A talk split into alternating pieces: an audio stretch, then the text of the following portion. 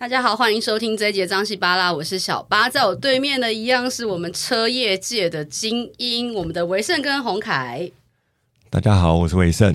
大家好，我是洪凯。我们上一集在聊到我人生中两百多个小剧场，到底要不要买车？买车前要做什么样的功课？我相信大家听完应该多少有一点点呃概念，就是到底这件事情要不要做好。那我现在决定我要做之后要怎么做？就当我决定要买车，要怎么找？自己合适的车，其实对我来讲，我就是一个选择障碍患者。大家如果听到现在已经快八十集，应该很清楚知道，我觉得人生各种选择都很困扰。尤其像买车，对我来讲是一个大事情，它不是八千块，它是可能是八十万，甚至可能是上百万的一个消费。我觉得，而且我是那种买下去可能真的把它用到坏掉才会想要换新的的人，我不会是那种五年、十年我就换一台新车的那种人，所以。对我来讲，很像是做一辈子的大决定，可能跟交男朋友一样重要那种感觉。那到底要怎么找一个合适一台合适自己的车？我觉得这也是一个很大的灾问。就像虽然说上一集洪凯跟维盛已经跟大家分享他们自己的心法，对我来讲还是有一些犹豫。我觉得到底要怎么找合适的车？我想先问一下维盛，除了刚刚讲那几点之外，二手跟新车。你会怎么建议跟怎么分析啊？如果我真的就是我是你的好朋友，你现在把我当你的好朋友，给我个良心，不要我不是你，你我不是你的客户，是是是是我是你的好朋友，你给我一个良心的建议，你觉得我到底要买二？如然后我是一个拥有驾照，我从二零零五年拥有驾照到现在。嗯，然后我大概五六年没有在台北开车，而且现在这这是实际状况。Uh -huh. 我想要考它，就是我大概五六年没有在台北开车，嗯、但我前呃去年有试开了一阵子别人的那个 Jimny，我觉得好像我可以开了，我才决定要买车。是，那如果是这种状态，然后我又有选择障碍，我又有预算的障碍，我有各种障碍，你会怎么来建议我开二手的还是新车？然后。比如说什么油电车什么什么，那种各种选择，你会怎么来建议我去做选择呢？其实如果以现在这个状况，我会建议就不要买了，没有没有，以新车 为主。我会建议以新车为主，原因是因为其实我并不是排斥二手车，而且也不是因为自己是卖车的。对对对对对，那是因为你不晓得这一台二手车，它别人别人使用过了，他之前的用车习惯，那以及他的车况。对，我觉得这个很重要。那与其如此，我不如买一台新的，不用在那边担心啊。这台车二手车我买了之后，我要不要担心它哪边要换、哪边要修、哪边要干嘛？就纯粹一台新车，反正我跟你一样，一台车也是开个十几年，开到坏。对，其实讲到这个，我那时候对那个老 Mini 啊，我超爱。就是你讲外观，嗯、这就完全是虚华面，这个完全是不考量谁要坐我车，I don't care，拽不拽下我脚踏车，I don't care，我就是考量它的外观。我真的好爱老 Mini 的那个型哦，然后他们就那种就是可可爱爱的那个样子，就觉得哇，好喜欢，好喜欢。可是。我后来就上网，我就打了老 mini，然后在维修就跑了大概二十则新闻，全部就是还有那种雕掐，你知道？我想说，我的妈，我很怕，因为我就之前不是开过两台老车，是我这我那个时候我真的学会把我的车盖打开来，自己接电，然后去去把它电充满，因为那个很容易就没电。对，嗯，然后那时候我就我朋友还说，你以为你自己是变形金刚里面的梅根福克斯啊？我真的曾经就在路边把车盖打开在那边接电，我自己都觉得超 man 的，然后是老福是那种很重，你知道吗？所以后来其实后来我就决定，那我先把老 mini 放一边，等我以后真的有钱有闲的，我有多少钱，不管他怎么维修我都不 care 的时候，我再来做这件事情。嗯，所以好。这是维正给我的建议。那如果是洪凯呢？你会怎么建议我呢？如果以我们上次聊的这个经验，因为当时我建议的日系二手车，状车况好的，里程数少，其实标高到四五十万这个区间带。那其实这一台日系的新车，它也大概六十尾，快七十，是不是就有一种我其实说不定可以买新车的感觉？嗯、而且当时我一直跟小巴说。嗯嗯你会考虑我们欧洲进口车安全这两个字，一定是深植你心中嘛？我也是很怕撞到别人，或是被撞，安全真的很重要。所谓的都会哦，预警刹车或行人侦测、自动跟车这些配备都是近几年才有的。嗯、所以，我们刚才讲的那个价位，哎、嗯，可能可以选到有这些配备的车，就要朝。例如说德系国产车这边去 follow 了，好、就是它这些配备都是这几年比较常有的。那是因为我们聆听完您的需求，所以如果像我刚刚讲，假设我根本不在意车子的安全性，哦，因为我 自己应该没有人不在乎。有啊，有的人说我只是去巷子口买菜，会动。那你干嘛开车？环保好不好？他就可能想说，他想要享受一个开车去菜市场的感觉，有这个乡下很多。你无法度赛里去，各位朋友，你卖开玩笑，你停在边啊，你们就爱用行，好不？这个我就要亏一下我自己的姑姑，她那时候跟我买一台那个 Super，就是我们的高级房车，其实可是价位其实很平价。她说，当她开去菜市场的时候，很拉风哦，就对，哎，然后按下一个按钮啊，它后门跟后玻璃会这样整个这样电动掀起来，她可以优雅的上她的蔬菜，真的这是她讲的哦。然后她还说，很多乡下人因为可能不认识我们的牌子，就说哦，你这台欧迪哦，就是耶。然后他就说，哦，红凯我赶紧把这台掐起来，那个整个心身心灵获得满足，就是不管是虚荣心也好，对，完全理解。我听他讲，觉得啊，原来真的也有人买车有考虑到买菜时的这个观感。好，那对我们正经的拉回来，就是像刚刚说，如果今天安全这两个字有了，我们当然会优先考虑新车。虽然就像维盛讲，新车我们确认它是安，没有什么人使用过，所以车况也都很好。对，然后你又有这些比较新的安全配备，因为刚好小巴现在选车的时机点是在这个我们科技汽车的产业在进入更科技的这个门槛的阶段。如果你今天换五年前问我，我们两个应该都会推荐你一些日系好用的 二手车，因为其实当时的车就差不多有定速，所以大家的那个功能性就差不多。就那个时候有有定速就是最高级，这么厉害，有 Keyless 就是最高级。现在你没有这些跟车，没有气囊多，甚至没有电动尾门，我们都觉得很普通。哦，对，时代不一样。我我其实一直有个疑问，日系车当然我们知道的马自达、Toyota、Wish，你上这些所谓的日系车是，然后欧系车可能当然就双 B 啊，然后你们家是 Skoda 嗯之类，就是欧系跟日系除了是他们的产地来源之外，他们真正的差别在哪里？我一直很不太懂，还是钢板的厚度吗？还是他们？怎么怎么分别这两个东西？我这样讲好了，嗯、其实呢，日系车它造车的时间真的比欧系短一点点。那就像以前我在日系品牌，我待的又算是日系品牌数一数二的好的牌子，是 T 开头吗？H 开头，对、哎，我都忘了讲到 Honda，Honda 也算是很久，对啊，很很很老的牌子，对，对不对？那所以四大日系算有四大品牌嘛？对。就是 Toyota、Honda、尼桑跟马自达，对，四个没有错。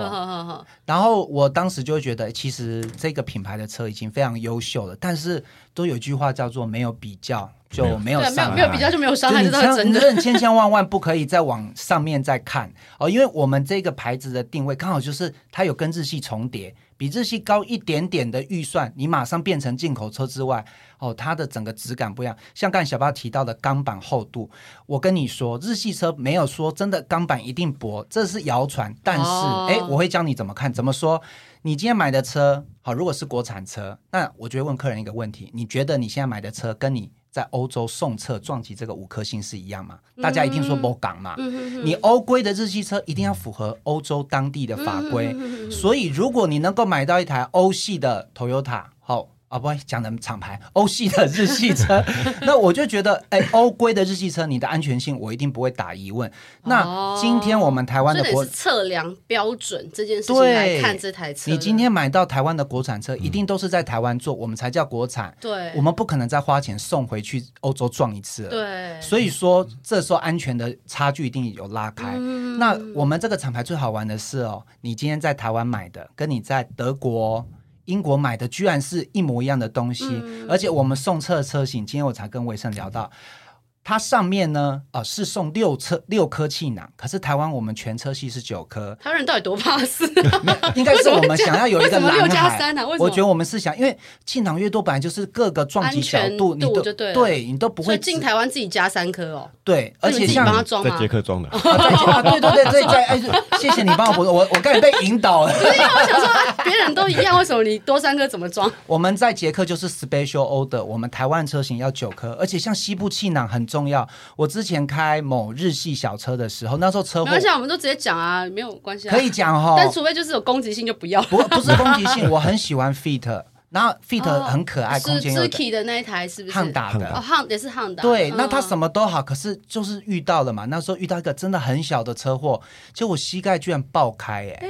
就是因为他的车子膝盖爆开，真的爆开，然后我的这个西装就是跟我的伤口是粘在一起。哦，shit！然后护士说要清创啊，我那时候很痛，我就问他说可不可以打麻药，他说打麻药你会更痛。Oh my god！他说啊，我说那可以不要不要清创，他说可以啊，啊你的棉线在里面，最后你膝盖就烂掉。Oh, 你知道护士讲话都是无情的，然后没有我我我只能讲，嗯、他们必须要这么。公开、公正、直白的把这件事说出来，嗯、不能有任何的空间。哎，也是，要不然就说哦，那我可不可以不要？我可不可以这样？那就是延误你的治疗时间了嘛。所以那一次我就是爆哭着被。撸完这个伤，因为它一定要撸，哦，所以我的我的膝盖现在就是有一块就是疤痕，还蛮大的。所以当时我就发现，原来这个大家都没有注意到的膝部气囊有这么重要。OK OK OK OK。对，还有像我们车子很多前面可能有软质的中控台，这个不是只有我们家，很多都有。很多人就说啊，这是不是漂漂亮亮而已？其实不是，呵你硬的东西撞击之后它可能会炸裂。可是软的东西它比较缓冲，而且它可能不会用炸裂的方式，它可能就是裂开而已。所以说 很多真的是炸裂，因为我现在有点那种。因为我当时车祸的瞬间呢，我记得当下我是看到人生走马灯，因为太可怕了。然后再你就是看到黄黄，你知道黄黄是什么吗？那个安全气囊的炸药，对。所以你很像在看电影，因为你就嘣一声，然后什么东西都炸出来。Oh、然后等我有意识，我就是，哎，我脚怎么走不稳？因为我的脚已经伤口跟 这个西装裤。我卡到嫩起来，各位朋友。对，所以为什么后来我觉得安全不能少？是是，对。哎，可是讲到安全，我其实直觉、嗯、那时候讲安全，我就会想到 Volvo，因为它就是主打安全对的一台车。所以讲到 Volvo，我就我很喜欢它的硼钢系数，它的硼钢系数都有达到一定的比例。硼钢是什么东西？硼钢就是一千帕到一千两百帕的这个。钢材，它也是又称为那个热哎热成钢，那这个东西就是代表它在钢材里面。有没有中文可以听？热成钢就是厚那个钢板厚度吗？还是钢板的承受对厚度是一千帕到一千两百帕，比一般的高就对了。对，那这个东西那一般是多少啊？一般很多日系车称的高钢材，你知道才四百帕以上。是不是擦擦嘴哦？对，擦就嘴。OK OK OK。所以很多日系车说我们全车高钢材哦，他们都说我们全车超过一半以上高钢材。各位帮大家科普一下，Škoda 的车子几乎都七八成是高钢材。那我们刚刚提的这个硼钢又称为什么超高钢材？我们几乎都占到二十几 percent 以上。这个系数跟你刚刚谈的 Volvo 或福特有一些哦很棒的修旅车也都是这样。所以其实我们都是做到安全系数跟欧系车是同规格。福福特算欧系车吗？还是美系？都有，它是德美混血哦。因为我其实像美国车有哪几个牌子是美国车啊？就福特嘛，然后雪佛兰。但台湾好像没有，台湾有的。台湾没对啊，台湾还有什么？以前还进过什么道奇，可是现在都很少，很少见。还有 Buick。别克，别克，那对老人家会喜欢开很大。还有台湾以前还有林肯，林肯，林肯车。对，我有一个表哥有开过林肯，林肯车，我，那个好长哦。对，很漂亮。所以说，你看了我们刚才聊到安全之后，所以你就可以选择，因为毕竟一分钱是一分货。是啊，这个我完全认同。如果我今天买日系品牌，以我现在的看，我觉得希望这台车，哎，尽量是。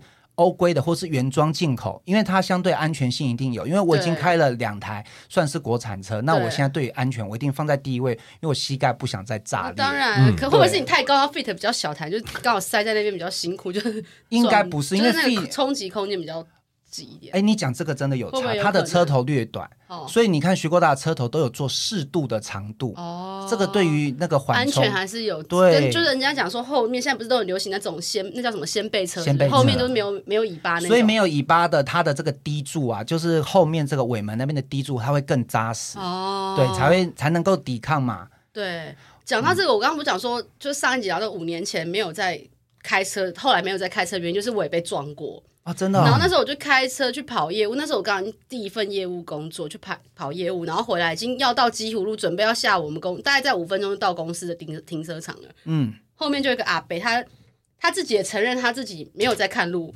然后他就是东西掉就下下去捡，然后他就踩了油门之后，就真的刚好整个撞上来，就是他不小心的啦，他撞到我。嗯然后我后面整个保杆跟后车后倒车雷达全部都坏掉。对。然后我那时候其实我是惊吓大过于身体上的伤，因为我我基本上人是平安的。是。可是我真的被撞到那一次之后，我吓到不敢再开车，因为你不知道别人会怎么做，你知道吗？你你自己很认真、很乖、很专心的在开车，别人就这样砰龙雷。小八说的是真的，嗯、因为我人生第一次比较重大的车祸，就是我当时是开小 March，然后是那种你撞过几次啊？哦，我人生很容易这个，而且说明明就一百八十几，不是我脸上就一百八十几公分，他硬要去开一些小车，因为我就是一个小车人生啊，我最喜欢小车。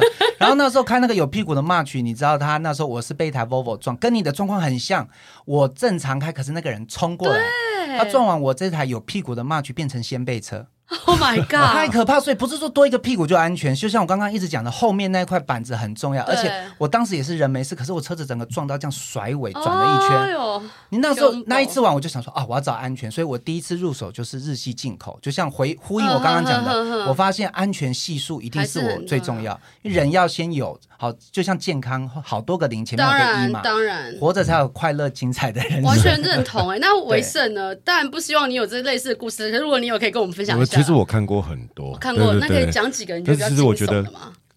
啊不，惊悚不太好，有点鬼鬼鬼鬼故事。其实我喜欢 我喜欢 Škoda 这个牌子的原因，是因为它把安全放在第一位。嗯，好，那起码全车系都符合欧盟 NCAP 的五颗星撞击测试。那其实这些东西在国产车，在其他品牌里面，我相信都会有所谓的教育训练，那都会有一些包装。那我对对我们家的品牌，呃，因为毕竟都有受过这些。正常的测试，这些送审确实是五颗星。对，那我觉得我卖车给客人，那他在他的家人在外面起码安全。当然，当然。对。在讲到这个，我突然想到，我也是去韩国，然后我看到 Kia 跟那个 Hyundai 对撞，然后那时候、嗯、呃 Hyundai 全毁，Kia 没事。然后我想说，我靠，Hyundai 车我这辈子不要买，哎，这样会被 Hyundai 的车在，因为我在韩国现场目击车祸，那。嗯可是我不知道，因为它一个是前车，一个是后车撞前车，然后是后车的那个就是它的整个这样，那个叫什么车的那个板，整个这样凹起来，整个钣金折起来，对不对？折起来，嗯，我吓死，哇塞，吓死人恐怖，然后我就觉得 好可怕。其实我有个客人，他是老师，他是老师，他人很客气，然后他。其实也很舍不得他的老车，就是日系，哎，对，国产车，对。然后后来他跟我换了一台法比亚，那因为他上下班是要走高速公路，有一次也是被后面的追撞，对，结果我们的法比亚的后面保险杆就裂一条线，就这样。哦，后面的后面的引擎盖折起来了，还好平安，还好平安。对折，对，对，就是有时候真的很难讲，但但赶快敲一下，就是很希望大家都平安。可是因为你在路上跑，你真的难免遇到。奇怪的人，坦白讲，就是不专心的人，玩手机的人，有时候搞不好也是自己的疏忽，不一定。但是，真的，我觉得安全也是一个很大的考量。那其实除了安全性之外，我觉得现在还有很多车，什么油车、电车、油电混合车、柴油车、汽油车，什么三缸、四缸。因为那天。我去试完车之后，我的男生的朋友们，我跟他男生跟女生真的有差，男生好像对车子都特别的会去研究跟理解。他说：“我跟你讲，你不要买三缸车，你要买什么车什么车，嗯、要不然你怎样怎样怎样。”我说：“哈，什么东西？现在引擎不是都长一样吗？为什么就是就是我开始有超级多的疑问？我想说啊，不就这样啊？油电有什么差别？我可以先请维生来跟我们讲一下，是就是有这么多不同什么新车，什么油，这到底差别是什么？除了他们的用的发电方式不一样之外，我到底要怎么来去选择啊？”其实以现在以现在这个情这个是这个环境啦，其实当然未来未来的趋势是以电车为主，好，那但是呃我个人的看法是，现在还是以油，因为毕竟还是比较普遍嘛，比较习惯。就像我们现在日常日常用的手机好了，假设你现在手机你只剩十趴，我可能就开始慌了，对，因为找不到地方可以充电。那如果今天开一台纯电车，我就没办法去到很远的地方，或者是我就会担心我待会剩电池剩一半，那怎么办？对，那当然除了油车以外，也有那种轻油电，对，那种四十八四十八 V 的那个呃，我听不懂，那什么东西？Hybrid，对，那是差别什么？充气的吗？现在是不是什么氢气车子还是什么？不是，它是用油，然后可以帮它有电池，用油，然后油去让电来，所以这就是所谓的油电混合，是不是？对对，是的，就是那个是不是你在停车的时候突然停下来，然后你要再踩的时候就会再发动，是那个吗？对。跟不一部分对一半哦，对一半。那这个，那你像刚刚讲，那柴油车跟汽油车有什么差别？除了使用的油不一样之外，比较省钱吗？现在是不是很少柴油车啊？柴油现在很少了，对，因为发现它并没有真正的环保。哦，也所以也没有环保，也没有省到钱。没有，其实柴油车的后续的费用会比较高。哦，真的哦。对，嗯。所以其实现在基本上这个东西就，所以刚刚洪凯讲一点，我觉得很好，就是现在的科技的进步到。它其实已经慢慢在淘汰一些很旧的东西了。因为当然，如果你花个多花十万、二十万、三十万去买一些新科技的东西，可能你可以用五年、十年甚至更久。但如果你买的是已经是很老的科技，然后再再去买那老科技的东西，好像跟不上现在的新时代了。对对，主要是我希望他们可以保护小巴的安全。哦，那很需要，最好是有专业的人帮我开车更好。哎，那其实我觉得讲开车应该有很多有趣的故事。我记得那时候我跟那个洪凯聊到开车故事，我真的是也是一头拉苦。我觉得这下一集可以来跟大家聊一聊开车上面遇到的一些有趣的事情。好，那我们就下一集再见喽，拜拜，拜拜。拜拜。